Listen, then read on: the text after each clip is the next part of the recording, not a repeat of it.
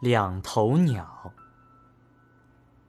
从前在雪山下，有一只两头鸟。为了安全起见，它们轮流睡觉。如果一头睡着，另一头便醒着。这只两头鸟虽然共用一个身体，但是却拥有完全不同的思想。一只叫修家，常做好想；一头叫做寒江，常做恶想。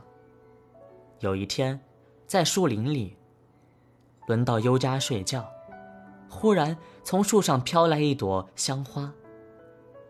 醒着的优家就想，看他睡得那么熟，还是不要叫醒他。反正我虽然独自吃了，我们一样都可以除掉饥渴。得到这朵香花的好处，于是就默默地把那朵香花吃了。过一下子，尤佳醒过来了，觉得腹中饱满，吐出的气味充满了香味，就问修家说：“我在睡觉的时候，你是不是吃了什么美妙的东西？我怎么觉得身体安稳饱满，声音美妙，感觉这么舒服？你睡觉的时候。”有一朵摩托嘉华落在我的头边，我看你睡得很熟，又想着我吃跟你吃没有分别，就独自把它吃了。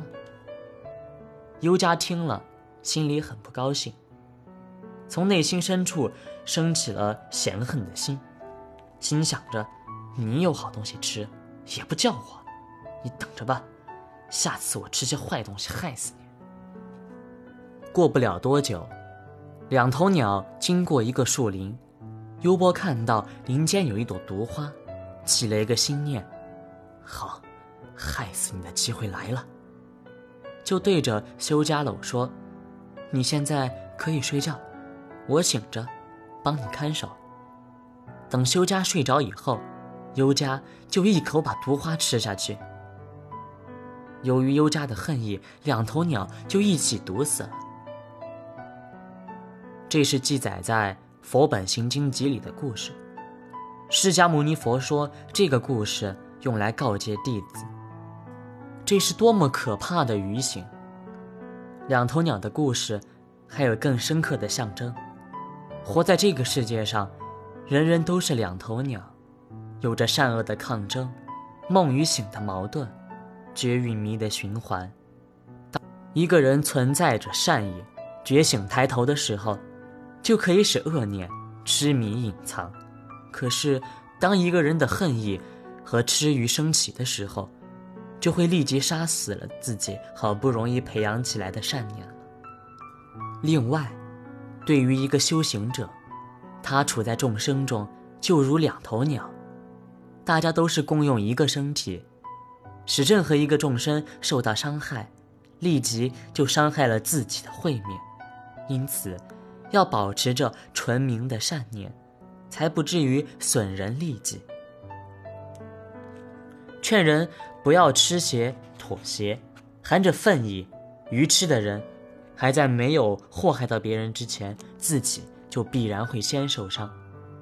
从前有头蛇，头和尾经常自相争吵，头对尾说：“我应该比你大。”尾对头说：“应该是我大。”头说：“我有耳朵能听，有眼睛能看，有口能吃，走时在你的前面，因此应该是我大。”尾说：“是我让你走，你才能走。如果我不让你走，你就完蛋了。”于是蛇尾就绕木三圈，三天都不肯放开。蛇头无法去找食物，饥饿垂死，只好对尾说：“请你放开吧，让你做大就是了。”伟听了非常高兴，立刻放开了树木。头就对伟说：“既然你比我大，就让你在前面走吧。”伟兴奋地向前走，才不到几步，就掉落到火坑里去了。佛陀说这个故事是在告诫着弟子，在僧团里应该听从有智慧的大德上座，不可任性为之，而上座也不该让下座的人率尔随意，这样。